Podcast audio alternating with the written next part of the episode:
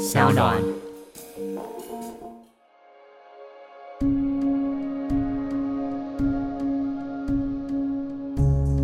对我来讲，游行有一个很重要的意义是看见跟我一样的人，跟看见跟我不一样的人。一直到现在，你还是会听到很多人会说，当他第一次来参加游行的时候，他看见这么多跟他一样的人，他觉得他的生命第一次被肯定。这个到十八届以来一直都有这样子的故事。Hello，大家好，欢迎收听由独立媒体报道者和商浪共同直播的 Podcast 节目的 Real Story，我是志兴。在这边，我们会带你用调查报道的幕后，或是记者带你去现场的方式，或者是有时候我们会邀请到当事人来这边，告诉你在重大的新闻议题背后，其实还有很多你更需要知道的细节。真实重要的故事，其实是在社交网站的时候，其实是有时候蛮难理解的，所以我们希望用声音的方式，让你直接听到最真实的声音。这个礼拜，其实如果你有观察到的话，不管是台台北的街头啊，还是呃商店的店面，或者是网络上面，大家都会出现很多彩虹的标志。这个礼拜就是台湾的台北同志大游行，在这个周末就要登场。但是呢，其实游行这件事情，很多人有很多。一直没有解答的问号，比如说为什么台湾的同志在同婚过之后还要继续游行，或是台湾的同志的游行是怎么开始的？呃，在台湾办游行容不容易啊？或是为什么服装上面要有这么多的变化？我们在这个录音之前呢，收集了大家的问题，然后今天请到两位当事人来到现场来，好为我们回答一下，让我们掌声欢迎志伟以及 Amy。Hello，你们好。Hello，大家好，掌声！对，我们要自带掌声，我们有什么效果器？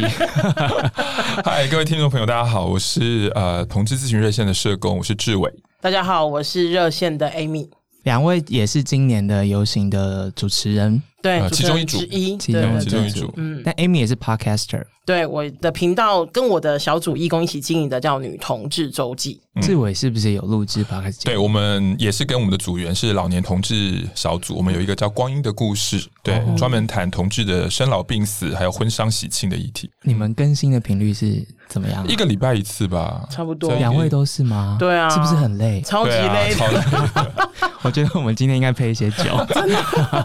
还有听众就是反应很热烈，他说可不可以变成女同志日记啊？我脸都绿了，我 真的哎，大家不要觉得我们只是在那边说话而已，好不好？就是还有很多的后置，旁边的婉珍也是每天的受苦。对这样啊，好，这大概是本节目第一次 fit，就是其他的 podcast 这样子。荣幸对荣幸荣幸。两位其实跟游行的关系相当的深，是吗？我自己其实是呃热线的工作人员嘛，因为在热线工作了二十年了，所以呃十八年前，我跟我们热线的伙伴们，我们就在我们办公室就就发想说，哎，应该台湾好像可以来办游行了。那那个时候是我们同志咨询热线承办台北市政府民政局的同志公民运动。嗯，那每年除了一些座谈啊、制作手册以外，那个市政府都会希望有可以有一个大型的活动，让呃台北市民可以看见同志、认识同志。那在二零零三年之前，我们办过国际研讨会，办过园游会，办过运动会，办过卡拉 OK 大赛，办过很多活动。所以到二零零三年的时候，真的就一想一下，说到底还有什么活动？可以办这样子，而且又能够吸引媒体的注意，对又能够教育社会大众。其实，在那之前，一直以来都有一个说法是：哎，台湾可不可以来办同志游行？可以吗？那那时候其实像我我我自己在那之前，我去泰国参加同志游行，然后又去别的国家参加同志游行，对，然后所以每次都觉得好像可以，可是又想说，比如说媒体的报道角度会不会很猎奇？是然后因为有媒体来，同志会不会不敢上街现现身然后会不会怎么样怎么样？所以在前几年办游行这个想法，在我们办公室一直都有，就会一直不敢确定。嗯可是那一年就有一个感觉是什么活动都办了，像园游会啊、卡拉 OK 比赛啊、同志运动会，也都是公开的大型活动。嗯，我们也发现说，哎，在那几次媒体的报道，我不能说完全都很 OK，嗯比如说。呃，他们访问同志伴侣，他们还是说这一对同志男女朋友，就报道一对男同志出来，他们还是会用呃男女朋友。那我们看了就觉得，呃，对，就是这种因为不了解同志文化的这种误解，或者是那种切入的角度，还是有有一些问题对。可是大致上，我们觉得台湾的那时候媒体的记者的素质，嗯因为大部分是性别线、社团线、政治线的记者，我觉得有一定的素养。对，所以二零零三年，我们就觉得，那我们来试试看好了。哦对，但也跟大家讲一个小秘心，就是因为我们是跟台北市政府就是承办那个同志公民活动嘛，所以是要写方案的。方案就有一个你知道什么都要 KPI 嘛，对不对？那就有个东西叫做人数。你要怎么写？对，给大家猜好了，我们给给自己猜好了。第一届同志游行，我们的在方案上面写的人数大概是多少？五百，五百，你太你太看得起。我们那时候写三百，哦，真的吗？对，那时候我们真的觉得，只要有三百个人跟我们走上街，第一届台湾同志游行就是很成功的。等一下，现在是多少？去年是二十万吧，二十二十五万。对对对，去年因为可能是同婚通过第一年，全世界的各国佳丽都来了，大家也比较愿意上街。可是第一届真的，我们在方案上是写三百，因为的确就是我刚刚考量的，很多同志怕。被媒体拍到，会不会被曝光等等的议题？可是我觉得第一届让我非常感动是，当我们在新公园集合，集合的现场就不止三百人。走在路上的时候呢，讲真的，人行道上面站的人比走在路上人多，因为走下来就有一个象征嘛，就是就是你是同志，或是你支持同志。那我记得那时候好像是华视新闻吧，就有访问路人一对男女。朋友说：“请问你们支持同志出来走吗？”然后那两个就有点尴尬，呃，很支持啊。我一看，就是我们朋友啊，一个 gay，一个拉子啊。所以那时候第一届的景象是这样。是好消息是，他比你们 KPI 多，所以你们的那个结案报告蛮顺利，是很顺利。因为大概就来了八百一千人左右。对，第一届其实是跟台北市政府合办的，这跟现在还蛮不一样的。然后第一届那时候大概是有一千人左右，现在是二十万。我们来透过声音的方式去回顾。一下第一届的游行长怎么样？我们来播一下当时电视媒体的报道。这场缤纷欢乐的同志游行，没有抗议声，只有欢笑声。同志们不分国籍、不分族群，化身多元的角色，勇敢走出自我。一千人不怕性向问题曝光，装扮是要躲过爸妈和老板的眼睛。这群打健康形象牌的朋友，在 BBS 站上认识，全身上下只有一件小泳裤，坦然以对，就是宣告我就是同志。同性恋一直生活在社会的边缘，现在他们决定带着渐变六色的彩虹旗站出来，让社会大众听到他们的声音。这就是当时候的呃，对于现场的描写啦。大家形容词跟现在有一点不太一样。好，然后我们来听看当时那些围观的民众们怎么说。同志游行队伍从最具象征意义的二二八公园出发，热闹踩街，自然引起了路人目光。有人奇怪，有人支持。每个人有每个人选择自己生活的权利。多元社会本来就尊重彼此的权利，而且他没有影响到别人。这不是人吗？这个不是人啊！比较起来，我们认为是应该时代已经走在这个阶段，应该要认同他们。时代进步了嘛，大家愿意这么做就这么做，只要不伤风败俗就可以嘛。当时候的新闻画面上面直接写着“围观民众”这样子，然后有有 baby，有青少年，然后也有一些爸爸妈妈这样子。那我们来看看当时候举办华人世界第一个同志游行的台北市市长马英九。对这个游行，他说了什么？台北市长马英九在致辞的时候还答应，如果修法成功的话，他愿意当同志朋友婚礼的见证人。也是台湾的第一次，更是华人世界的第一次。这代表着我们台北市也跟世界的主要城市一样，同志文化呢已经成为城市文化当中不可或缺的一部分。我们都要大声的告诉各位。同志的朋友，只要你居住在台北市，我们不会因为你的性倾向而对你有任何歧视或骚扰的行为。市长，我们想请教你，如果现场的每一对同志朋友都相爱，愿意结婚，愿意领养子女，你愿意给每一对同志的朋友祝福吗？愿意。第四届同完结。同志团体呼吁，希望法务部推了三年的人权基本法能赶快落实。除了同志的结婚权，也希望让同志朋友生活在没有歧视的社会下。他在我身边的时候，他甚至连那个手术单都不能签，因为只有亲属才能签嘛。我觉得像像这样，他其他其实是最关心我的人，那时候一直陪在我身边。可是他没有任何的，他只能无能为力的看着我。看到同志运动，许多人都说不排斥，但是总是急忙划清界限，澄清自己不是其中的一员。我看着像同性恋吗？他吧，对他，没有他。对同志这个社会还有太多的好奇和反感，活在异性恋的世界中，同志们想说，请给我们爱人的权利。对于很多听众来说，他们大概很难想象二零零三年的台湾是一个什么样的景象。我不确定耳机前面的你那时候是不是都出生了？对，好，两位听完之后有什么感觉？因为那个这几天那个 国民党的主席江启臣说他没有认同他们的那个代表上上对对走游行，可不可以把刚刚那个马英九讲那一段话贴在上面？就我觉得听起来就是有点有点遗憾，就是说你看当年马英九先生其实起码嘛，这以台北市长或者无论是场面话，他讲的很漂亮啊，就是说住在台北市的同志不会被歧视，权利不会被剥夺，他也愿意帮同志这个婚礼见证。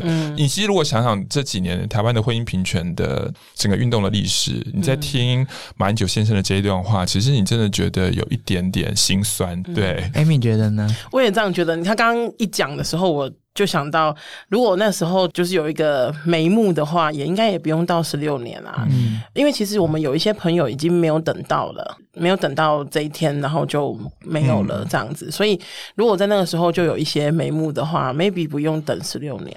不过，我我我有一个角度，也是因为今天志熙是希望我们谈媒体嘛。我觉得政治人物跟同志游行跟媒体之间有一个很微妙的关系。怎么说？我觉得那时候马英九作为台北市首都的市长，他有。他的野心，他有他想要的历史高度，他也知道，比如说，呃，同志平权在全世界主要几个国家的媒体里面是容易引起报道的。那我当然觉得，在那个当下，媒体报道或者媒体采访他的时候，他当然会说出这一些话，因为其实台湾的同酒行不止国内的媒体报道，国外的媒体也是大幅报道。我记得在前几届，尤其是第一届同志游行，马英九上街，这个在我想在亚洲应该没有任何一个政治人物在那个年代是有做这件事情。所以那时候我记得很多国内外的媒体都有大幅的报道。嗯嗯，当时候要举办这个游行，因为是第一次，是我不确定。呃，你们那时候在筹划的时候有没有做一些所谓的准备？比如说，你说纽约第一次办游行的时候，我知道他们在做一九七零年了，他们那时候还要先做一个防身的训练，每个人要先做一些准备，然后才才敢走上街头。二零零三年的台湾同志走上街头，你要怎么样让这些人从人行道走到马路上面？那那时候你们有哪一些对策？有几个对策。第一个是我们在筹备的过程里面，我们就很清楚，必须要让来参与的人。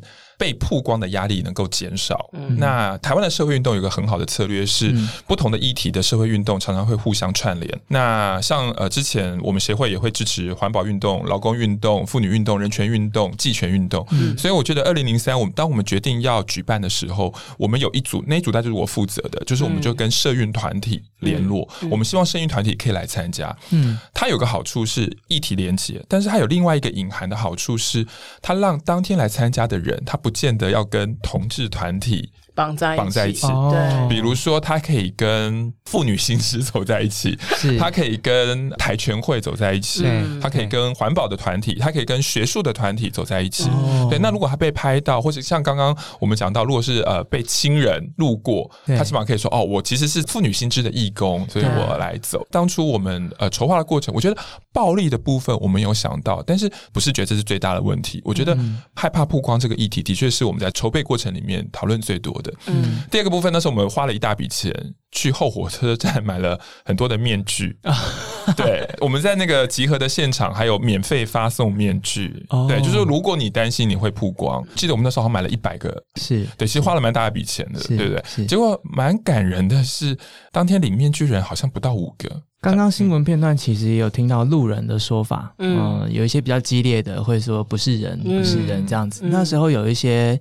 这样子的情况出现吗？当游行队伍路过的时候，跟旁边的人的摩擦，我记得啦，有那个计程车或者是呃公车开过去的时候，你就看到大家的表情是不一样的。有人一看就不好看的脸就撇过去，对。但是我自己觉得，可能吸引力法则吧。我这么开心，我就是看到开心的脸这样。所以，尤其是公车，你一过去的时候是好几个人，我觉得大部分都还算蛮不错。但是还是有人走过去就直接说在干嘛。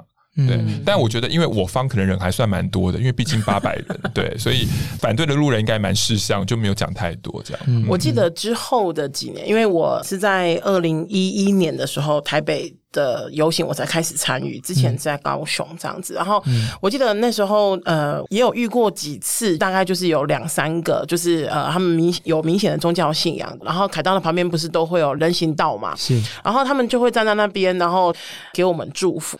不止主办方，就是比如说团体们，其实都会有意识的让大家不要激起冲突这样子。因为我说激起冲突是，比方说我们看到有些人在围观的时候，我们就说好好好，我们往前走，往前走这样。因为你越给他舞台，越给这一些反对的人舞台，那你你就越有可能。引起比较大的骚动，我们很当然很欢迎，如果你有不同的意见可以来，可是我们希望就是我们可以维持一个尽量的平和的状态。这样作为主持人，所以面对这种远方来的祝福，嗯，你该怎么办？我刚刚说的那个状况是有一次我在走路的时候看到，就是我们要到车上的时候，然后有一次是我在车上的时候看到底下有那个反对的人这样子，我的风格就还是会希望大家能够用一个比较幽默诙谐的。态度去就是让他过了，因为。你在那个现场，你要跟他，比如说你要跟他沟通、讲道理，那都没有用啊，因为他不是一个好的沟通或者是讲道理的现场。所以其实那时候我就是跟他说：“那我们跟这位伙伴挥挥手，让我们往前走哦。”这样子，对啊。如果你停留在那边，那他我就会引起更大的骚动。这样子，所以那时候的选择其实就是让他过，而不是阻止他，不能让他在这边。可是我也不会就是因为他而停下脚步。在台北跟高雄两位都当过主持人，我蛮想理解一下，在二零零。零三年或是早期，呃，游行刚开始的时候，不管是北部还是南部的时候，嗯，站在台上，你们要说些什么？尤其是你知道媒体在拍，然后可能政治人物会来。我觉得作为一个。我我自己从主持二零零四年的同志游行，我大概主持十次以上吧。嗯，对。然后高雄我主持两次。对，我的话应该有五次，连今年是六次。嗯，这样子。那我觉得，比如说在之前我们看到很多人写的问题里面，就提到说，同婚都通过了，为什么要来还要继续办游行？可是以我们自己搞同志运动，我们就知道说，天哪，有太多议题，连百分之十都没有做到，怎么可能就是不办游行？对。可是这些议题有没有敏感的议题？嗯，期待是有。呃，我觉得什么性平教育啦，同志父母出柜啦，然后老年同志啊，这个其实，在我们热线的脉络里面，都算是一个普通级的议题，都不算敏感议题。对，可是有没有一些更敏感的议题？虽然同志基本上应该要对一些性权的议题、人权的议题有一定的敏感度或接纳度高，可是你当然也知道，第一个，如志熙讲的，现场有没有媒体报道？那媒体会不会结头结尾留下一个就是很容易耸动的议题？嗯，第二个是。同事社群里面也不见得每个人都很开放，对，那会不会有一些议题对某些人来讲他是完全没办法接受的？比如说艾滋的议题，嗯，或比如说药物的议题，嗯，所谓的娱乐性药物、安非他命等等的议题，又或者是开放关系的议题，嗯，性工作的议题，嗯，有一届忘记了三四年前吧，邀请 Face 联盟上台，嗯，对我们那时候也很紧张。这些东西都是让我们在主持的过程里面都必须要特别的注意，然后甚至也必须要跟嘉宾稍微 re 稿一下。对，我们先回想一下，说回到一开始在办游行的时候，比如说二零零三年的台北，或是之后的高雄，因为基本上你们掌有了麦克风，是那其实就是定掉了整个活动要怎么跟大众沟通，或是其实跟。呃，所谓的同志社群在台下的大家沟通，站在那个位置的时候，你们的感受是什么，或是你们会担心什么吗？我最记得那时候高雄第一次是二零一零年，也是同志公民运动，然后我们也是办了很多场 卡拉 OK 比赛，就大概是差不多 园游会啊什么，然后后来决定那一年要办游行这样，然后因为是市府的活动，所以我们有邀请市府的人来参加，然后那时候还是陈局这样子，然后有邀请他来参加。其实我们那时候主要真的很想说，我们希望市长可以给一个具体的东西，所谓具体的东西，比方说呃，因为那时候还没有同志婚姻的东西，都还没有个谱嘛，那。他说本来想说，能不能让市府的员工们，如果是同志伴侣的话，可以享有一些权利或什么的。我们希望他能够做到一些很具体的要求，跟们必须对政治人物施压。对，可是呢，我记得那时候就是在沟通的时候，就一直。其实有点像是节节败退，就是因为他们两手一摊，就说啊，中央没有过，我们就没有办法。那时候在市府层级的时候，所以我记得那时候我们邀请了陈局上台，然后上台的时候，我们一直很想要再请他多说一点。我记得那时候我们的 slogan 是让高雄成为同志想回家的地方。他当然也是说很想要让成为就是同志想回家的地方，可是就只有停留在这边。嗯然后我们觉得真的很可惜啊！我当然很希望，就是身为主持人，那时候我们我记得我们在事前的讨论的时候是有讨论到这一块，可是其实那时候是没有办法做到这件事情的。嗯我自己是觉得蛮可惜的，因为就停留在一个呼吁，然后一个喊话的状态这样子而已。然后我是在差不多三十岁的时候才出轨的，第一次游行结束之后，我还不敢回家。通常就是有些人就是去续托啊，有些人就是回家，有些人是干嘛干嘛。我那时候做的第一件事情就打电话给我姐姐，然后跟我姐姐讲说，家里面有没有在看电视，有没有看电视，有没有看到今天的游行，游行上有没有我。大概比如说我们活动大概六七点结束，然后我大概那天九点十点，我确定我爸爸妈妈没有看到我在电视上，我才敢回家。因为那时候压力还是很大，就是我记得陈局一上来就唰，所有的记者就看到鲤鱼看到饲料一样，就是往前走。我跟你说，我要严重谴责志伟，因为我那时候有先跟志伟说，我说志伟，我真的没有办法，就是因为我真的很害怕。我说前后我都主持，是陈菊这一 part 大概比如说五分钟的时间，你让我下台，然后志伟就说不行，所以现在照片都是我在他旁边，可是我拿着板子遮住我的脸，哦，找到一个方法，找到一个方法。对，那时候真的是很担心，因为我我是土生土长的高雄，甚至那时候我也还没有上台北工作啊，所以我的所有的生活都在高雄。嗯当然事后多年后的今天，我当然是很感，因为我觉得没有那时候那个推理，我可能不知道什么时候才能够站上去。可是我觉得在这样子的情况之下。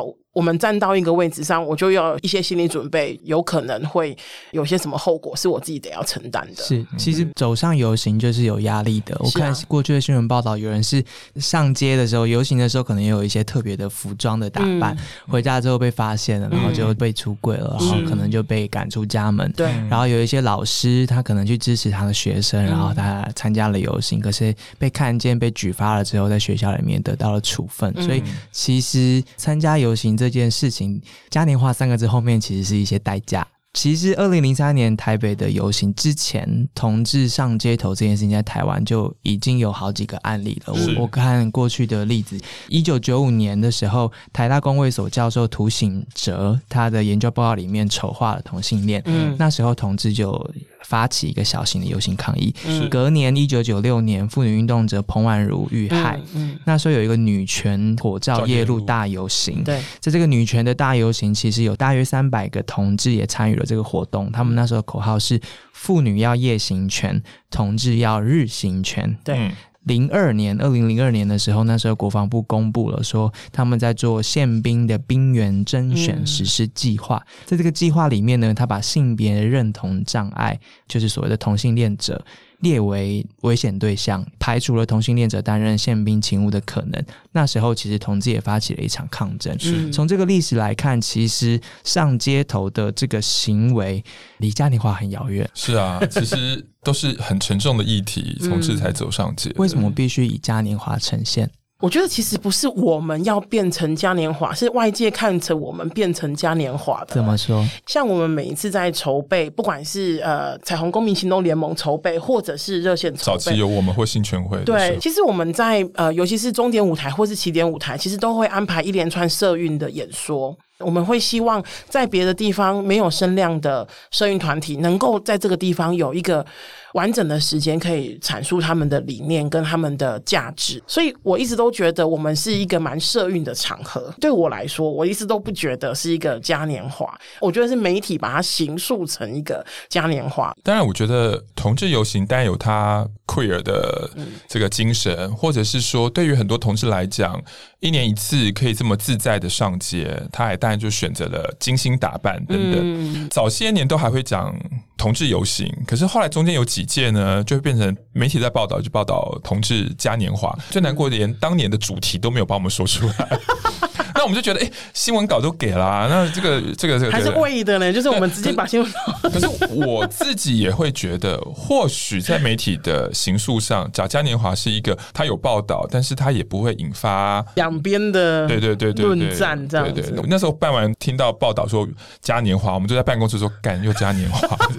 所以画面有出去，但诉求没出去。有好几届都是这样。那我觉得这几年可能也是因为婚姻平权的议题，嗯所以双方就是有些比较沟通，我觉得对对对，所以我觉得得这几年状况还比较好一点嗯点。其实就就比较可惜，我觉得大部分的媒体其实还是台北观点。嗯对，当然台北的人最多，然后这也跟我们的媒体的生态有关，就是嗯可能我们现在都，比如说花莲可能已经没有驻地记者、地方记者，嗯对，所以我觉得很多呃县市级的这种。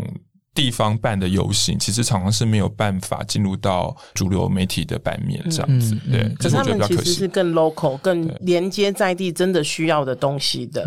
那我觉得很可惜都没有呈现到。其实我今年比如说去花莲的同志游行跟苗栗的同志游行，我觉得很有趣诶，族群的议题在这两个地方就凸显了。因为花莲游行很多原住民，嗯对，然后也谈了原住民来自于部落或宗教，然后加上同志身份的矛盾跟压力。我觉得也在希望是说，呃，台湾已经不只是一个游行，那我们的多元其实也在各个地方展现，也希望媒体能够多多关注报道。在此先感谢两位，因为我们这一集做的非常的赶，是因为我们最后自己其实反省自己作为媒体的角色，嗯其实认为对于游行的认知，其实大部分。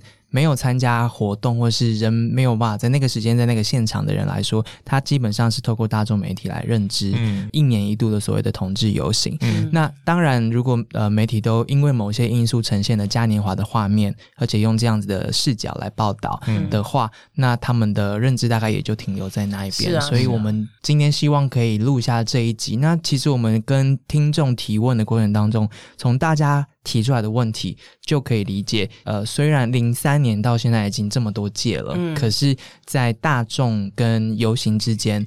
我觉得大部分人还是站在人行道之上，或者是说他还是透过一个荧幕在观赏这个游行的嗯这项行为。所以，我们来回答一下大家的问题。好，第一个最基本的是游行这件事情对于你们参与的人来说，它的意义是什么？对我来讲，游行有一个很重要的意义是看见跟我一样的人，跟看见跟我不一样的人。一直到现在，你还是会听到很多人会说，当他第一次来参加游行的时候，他看见这么多跟他一样的人，他觉得他的生命第一次被肯定，他也觉得自己原来不是唯一。特别的人，嗯这个到十八届以来一直都有这样子的故事。另外一个就是看见不一样，因为在台湾，我们对于游行，我们就是欢迎各式各样的人来。我我去演讲谈同志运动的时候，都有人问说：“哎，那如果互加盟某盟们来走游行？”你们 OK 吗？我说 OK 啊，就是他就是来走啊，就没有问题。那他就来面对旁边人对他们的意见等等，但我们不会说因为你是反同，你不准来走。所以也在这个脉络之下，包括任何人，比如说他裸露，嗯。比如说他举了什么，对很多人来讲是非常惊世骇俗的标语。嗯我觉得这个人他用他的生命，用他的文字来想跟社会对话，而这个对话过程里面，当有人看到这些标语的时候，搞不好就有人觉得说：“哦，原来我不是唯一有这样想法的人。”嗯那我觉得这是游行举办下来很重要的一个意义。我知道有意思，有一直有一些人是没办法走出来的。我觉得大一点的方向就是，我想要为那些一直没办法现身出来走的人走这条路。这边我想要提一个，二零应该是一二年的时候，那时候台湾同志游行应该已经是六万七万人左右了，然后连我自己也都觉得说，哎、其实媒体报的很多，然后呃也很盛大等等的。可是游行的隔天就发生了一个呃陆江国中的小朋友，然后跳楼自杀这样子。这件事情其实影响影响我，然后影响其实我知道有些伙伴蛮多的，就是大家就在以为就是已经是就是哇都会可以走上街了什么的，结果还是有那种我们接不住的人，我们没办法接到的人，所以我们游行很累，当然我们做很多事情都觉得很精疲力尽的时候，可是我就觉得在我们还可以的时候，热线还可以的时候，我们是不是能够再多做一点，然后接住一些。可能会掉下来的人，所以呃，我觉得游行对我的意义其实是这个，就是他今天也许比如说婚姻平权过了，甚至是性别平等教育，或者是等等等等的，大家不要忘记一件事情，是历史是会重演的。我自己。都没有很懈怠，觉得说啊 OK 啦，就是然后世界太平啦，然后就没有。现在的处境当然跟我们早期很不一样，可是一定会有新的挑战。那我觉得在那个新的挑战的时候，我希望还是有这么多人可以走上街头，让那一些。没办法走出来的人看到说，哎，其实未来的社会还不错。对啊，嗯嗯。其实另外一些问题就是刚刚提到的，他可能自己没有办法同理，或是他没有接触这些所谓少数性别认同的族群的这一些我们的听众，他可能会觉得婚姻平权的已经过了，然后你们现在有结婚的权利，嗯，那为什么还要上街？这个题目其实蛮多人提出来的。其实讲真的哈，这个如果你认识台湾的同志运动史，婚姻平权。一直来不是最早，我们就放在首位的。因为其实讲真的，一个现实的数字来看，婚姻平权通过一年，今年五月二十四号内政部的统计，全台湾也只有四千多对同志结婚，只有八千多人。那为什么呢？比如很多人说，哎，你们争取了这么久，怎么那么少人结婚？那反之，这个问题背后就看得出，婚姻平权并不是解决同志平权唯一的方法，它还有很多更多的限制在背后。比如说，为什么同志不敢结婚？因为他怕他的爸妈知道他是同志。啊，因为结婚你很难隐瞒自己的父母，因为你的身份证上、你的户口名簿上都会有配偶的名字。对，那接下来还有职场的议题，身份证上登记了配偶的名字，像我叫郑志伟，我想全台湾没有一个女人的名字叫郑志伟，不一定好不好？也是也也是有，我觉得应该没有女性的郑志伟 来信让我们知道，如果有在，我是智慧的智伟大的伟，或是联络热线也可以。对，如果是那种女性，赶快跟我联络一下，相认一下的。基本上我们的名字是看得出性别。的，我如果在职场上，我交出我的身份证，其实我的老板、我的同事就会知道我是同志。所以，台湾的职场真的能够接受同志员工吗？我并不见得。我们还是有非常多的职场，不要说同志了，性别气质不一致的人，对对他的歧视、霸凌、伤害。都还是有，甚至可能连面试第一关就被刷下来了。那接下来，台湾是个高龄化社会，那我们的老人福利、我们的长照系统里面是否看见同志的存在？嗯，对我我也相信，在未来，就算同婚通过了，很多的老年同志他可能不敢进入到所谓的安养长照机构里面了，因为台湾大多数的安养长照机构其实蛮多是有宗教背景的。是我怎么在这个长照的服务过程里面能够自在的做自己？那我觉得还有好多好多的议题，其实都还在等着。我们去让更多社会大众去了解，嗯，而且不要忘记，我们现在过的版本，它当然是结婚的版本，可是还有很多不足的部分，嗯，比方说同志的领养，比方说人工生殖法，然后以及跨国的伴侣能不能结婚等等的，这些其实都还没有跟上。最好的状况当然是，不管你的性倾向为何，都是一样一视同仁的。可惜现在其实还不是这个状况。我我前阵子去演讲啊，就是去社区跟民众演。讲底下都是五六十岁，甚至是退休的对长辈，然后他们也有人问到这个问题啊，啊，你们都已经可以结婚了，干嘛还要什么出来争取什么的？我就放出一张 PowerPoint，上面那张叫宪法，宪法说男女平等、种族平等，可是实际上你问台湾人，真的吗？种族平等了吗？男女平等了吗？哦，所以通过法律不见得它可以真实落实在我们日常生活里面真实的平等。呃，我想刚刚的很多的说没有被注意到的议题啊，这些其实就是因为同温层的关系，外面的人还不太知道，除了婚姻平权之外，就是同志运动在追求一些什么。嗯，可是要怎么突破这个同温层？游行有这个功能，或是有这样子效用吗？从你们来看，对我来说，我从来不会用突破这两个字，我会比较倾向扩大，嗯，因为我觉得。人跟人之间本来就有很多因为所以没有办法同理彼此的状况。那我觉得最好的同理彼此的状况，其实就是对话跟教育。我知道游行它其实不是一个很好的对话的场合，因为要么就是比方说主办方我们找一些人讲话给大家听，或者是就是我们有一些标语。那我也理解，像我自己在做我们小组的标，因为我们是那个女同志亲密关系小组长，然后我们的标语其实也都非常的前进。就比方说。像我们今年的标语就是“性爱自由式高潮一百次” 之类的，除押韵之外，就押韵是最重要的。押韵之外，也要阐述我们的需求。所以在这样的情况之下，我知道就是游行它不是一个呃很好的呃对话的场合。可是这几年，大概近三年吧，游行开始做一些前面的一些 event，就是好几个团体来认那种就是协办团体。如果你要当协办团体，你要在游行之前，就是游行，比方说从今天。礼拜一开始到礼拜五，你要做一些活动，然后是跟游行有关的那些团体，就就会有讲座、工作坊等等的，然后用这些方式试图用。不同的领域，因为那个不一定是同志团体做的，像那个欧巴桑联盟，他们也有做。我觉得它就是一个蛮好的对话场合，是在游行之外的东西。我想接在那个 Amy 后面讲，还包括前面刚自信谈的一个议题是，游行它有个什么功能可以促进社会对话？第一届游行大概是八百一千人，然后我没有办法每届都讲，但第七届是两万五千人，到第十四届的时候是八万两千人，那去年第十七届是二十五万人。那你可以看一下，其实游行的人数一直是往上提升的。对同志运动来讲，有个很重要的意义是，我们愿意跟社会对话的人越来越多。今年你是站在人行道的人，你看到走在队伍的人，你可能会问自己：我为什么不敢？走下去，嗯，可是当你问了自己一年，搞不好有一些人隔年就加入我们。而这个加入的动作，我觉得很重要，是因为你其实是知道游行，你可能是会被拍的，你可能会被路过的亲人看到。下来走游行，有个很重要的自我的决定，叫做我愿意比较真实的做自己，我愿意拥抱我自己的同志身份，而且是在公共空间。而这个身份的认同，我觉得会被促进未来游行之后的三百六十四天。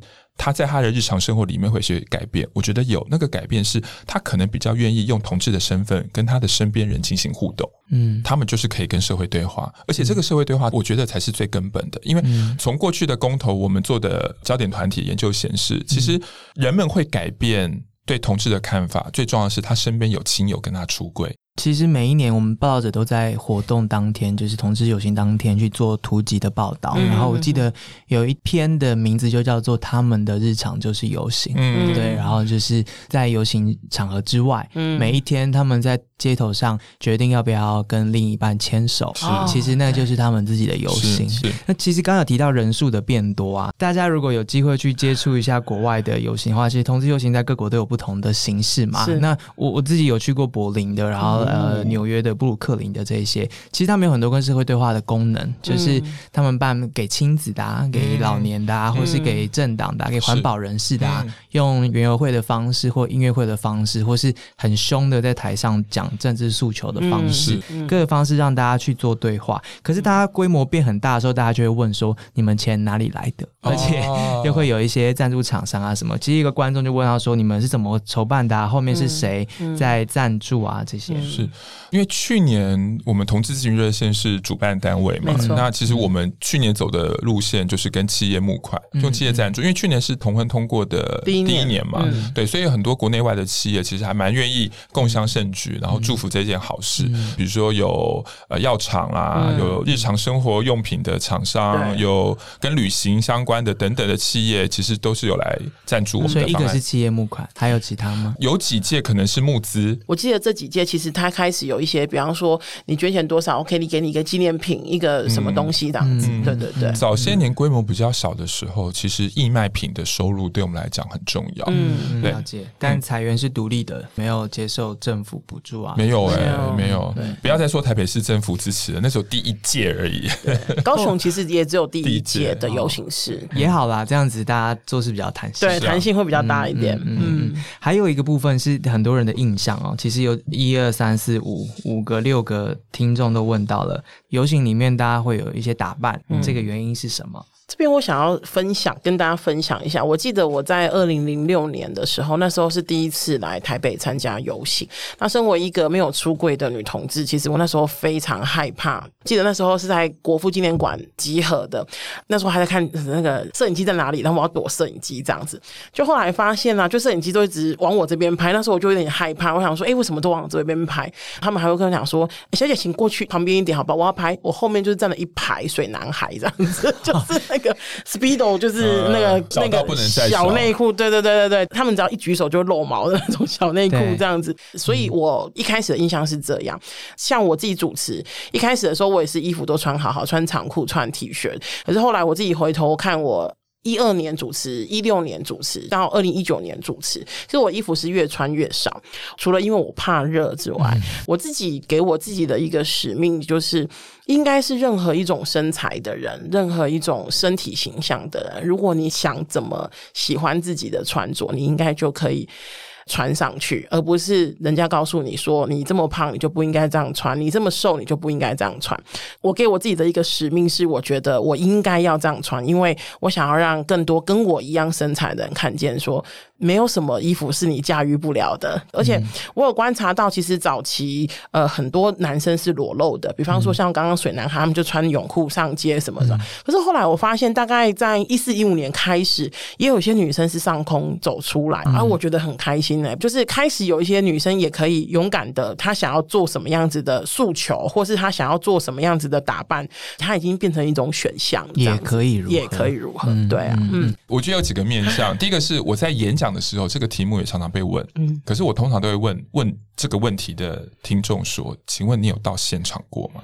嗯，绝大多数会问这个问题的朋友都没有。我就问他说：“你从哪里得到这个印象？”他那但他们就很据实说，媒体报道、网络上传的，尤其前几年公投的时候，就一直有些这些照片出来。我说：“可不可以请你到游行的现场？比如说以去年游行，我就说二十五万人。”不要多好不好？千分之一的人想要穿少一点，嗯，这样也是好几百位，嗯，对。可是呢，也蛮特别的，媒体就会去拍这好几百位人的身体。那我就说，像我，我每次游行就是 T 恤，热线的官方 T 恤加牛仔裤。我说。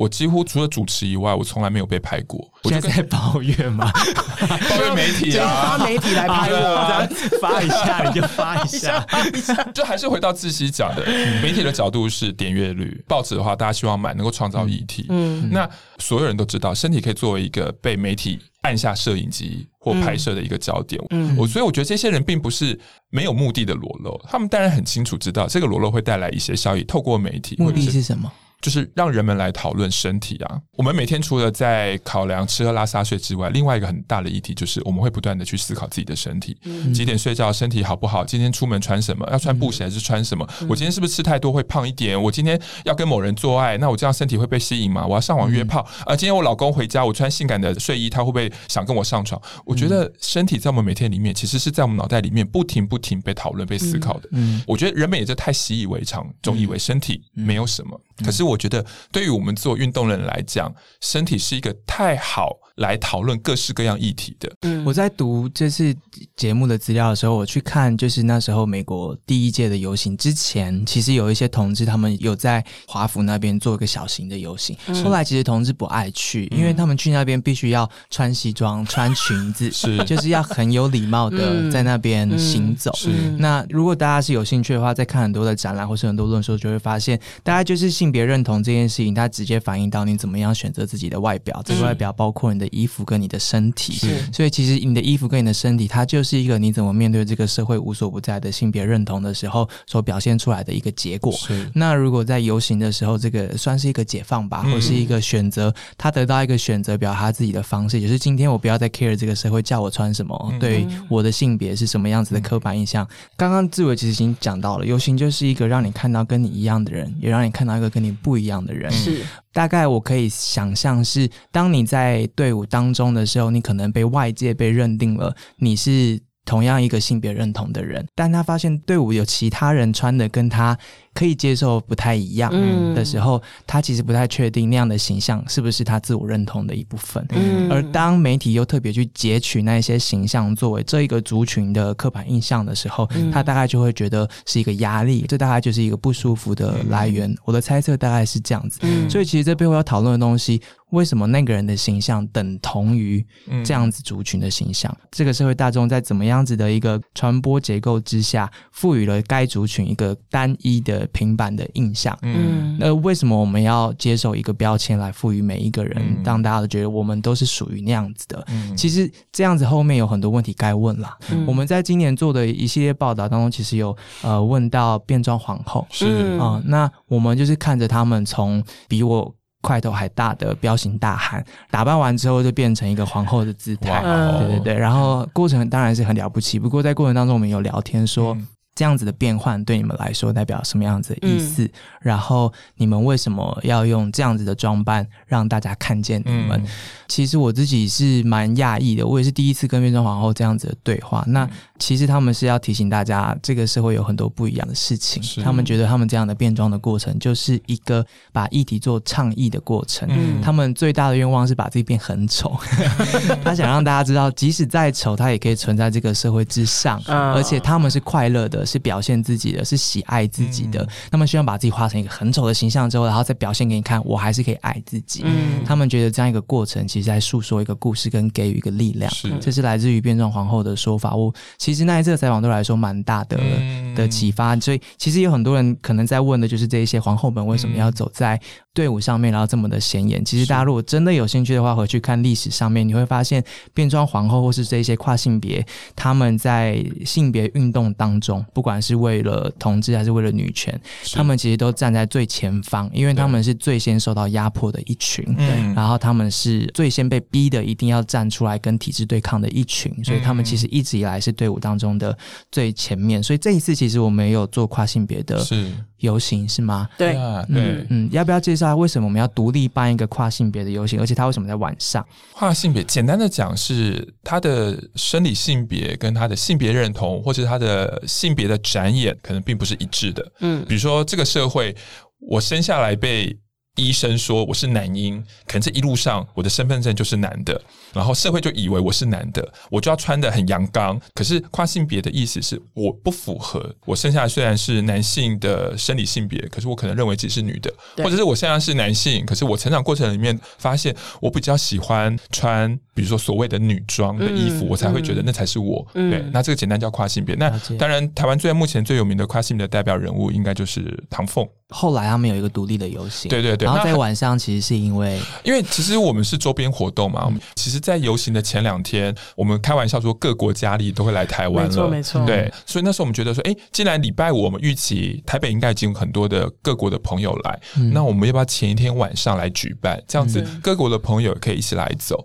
我觉得一来是大家这样子可以集结的比较顺利一点，二来还有一个很重要的是，如果有些人要化妆上街啊、晚上是一个比较好的选择。妆不会花哎。呀，不然白天真的很累呢，白天真的很热。嗯，对啊。其实从他们的筹办过程当中，嗯这很多都是呃大家对于权益这件事情的讨论，嗯。就是难道不能在光天化日之下举办吗？嗯。一定要在晚上吗？嗯。等等等啊，所以给两位一个机会把它解释清楚啦。不过我觉得还有另外一个，其实我们在举办跨性别游行的时候，我们的确有想过要不要走一些有跨性别运动历史的地点，嗯。比如说调通，跨性别的历史很多是夜晚的，比如说调通那边的第三性的，对对等等的，嗯。对，或者是以往也很多的跨性别是在新公园，那我觉得这个历史，我觉得不能不被看见。我想性别意识这件事情，在各个国家、各个社会这几年都是很重要的议题。嗯然后，呃，刚刚讲出来的那个游行的人数，嗯也会让大家觉得在台湾这个议题得到了比较多的瞩目，然后在主流媒体上也得到一定的版面。嗯那先不论这个报道的媒体报道的角度是怎么样，但大部分人会觉得这个议题得到了关注。是嗯对你们来讲，这样子的关注，它代表什么样子的意义吗？我自己蛮好奇的，因为这个关注从以前到现在是不一样的。嗯作为这个运动的高度的参与者，有没有想要跟你们同温层之外，或是说还没有碰触到这个议题的人，有没有什么话想要跟他们说？以前早期在办的时候的隔天，我都会起一大早，虽然前一天一定很累，我都起一大早去 Seven 或超市去抢当天所有的报纸。嗯，我觉得对我们做游行来讲，你好像看到隔天报道的版面，他拍的照片，他切入的角度，其实对我们来讲，好像就是一种筹备了这么久，台湾社会透过媒体将会了解到一些什么样的议题。所以我自己觉得，同志游行有时候我们在筹备的过程里面，媒体会如何报道，到后来其实我们花了蛮多力气在跟媒体记者对话，这些一切的事情是我们很清楚的了解。就算二十五万人上街，我们还是得透过媒体视角、媒体的文字来让社会大众看见。我觉得这几年随着脸书、IG 或是一些像报道者这样子的媒体加入，我觉得真的有些改变。比如说像报道者好了，你们都会有个专题。然后你们照片不止一张。嗯我觉得这在早期如果只有三大报或四大报的年代，其实不太可能的，大概就是一个标语配一张照片。我觉得台湾的媒体在跟游行的这个互动关系上，我觉得社会大众也透过媒体开始有比较多元的视角来看待台湾同志游行，所以基本上我其实是一个比较乐观的，就是游行继续办，我们持续的让社会大众有可能透过媒体来进行更多的了解。我觉得那个自媒体，包括我们每一个个人多元的呈现，我觉得是重要的。那当然，我自己的期望是我很希望，如果有可能的话，那些很小的故事，就是发生在走上街头的这些人很小的故事，他们为什么走上街，为什么不走上街，或者是什么什么的，我觉得那些故事如果有机会被看到，真的是很好的，因为。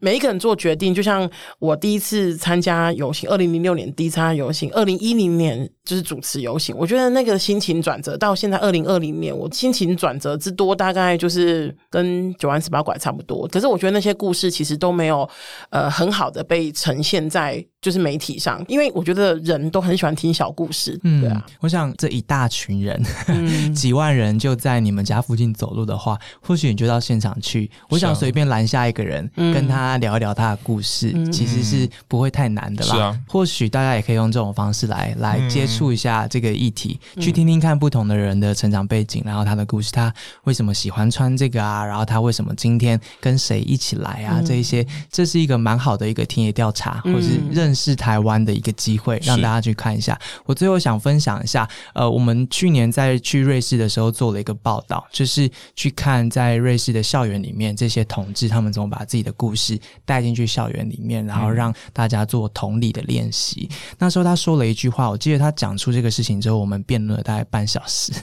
他说，作为同志在瑞士来说，虽然瑞士相对保守，但他觉得比起难民啊，比起其他更弱势的族群来说，他们有机会声音被听见。那他们有一个责任是教这个社会去碰触没有办法理解的议题，而且创造对话的空间。嗯今天讲的虽然是同志游行，但大家如果仔细的回想的话，会发现一开始的时候也是一个大家没有办法碰触、没有办法对话的一个议题。但这一群人怎么样从零三年一直到现在变成一个二十几万人的游行？他们度过了什么？他们做了哪些事情？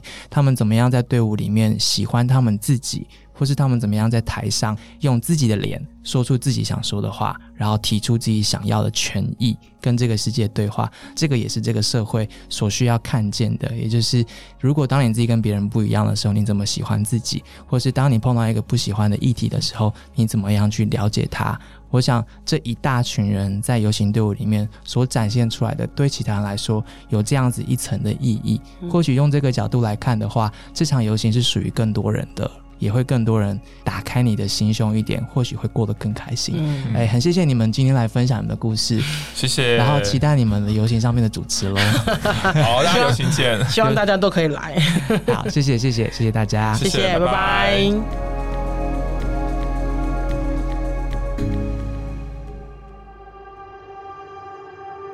谢谢你今天的收听，而且听到了最后，在节目最后呢，Amy 跟志伟还有话要跟他说。嗨，大家好，我是志伟。我是 Amy。我们突然发现，原来我们两个都是报道者的捐款人。没错没错，那你是吗？对，然后请大家支持有性别意识、人权意识的媒体。支持这样子的媒体，让更多的观点被看见。捐款人上节目就有这个特权，多30真的，谢谢两位，谢谢。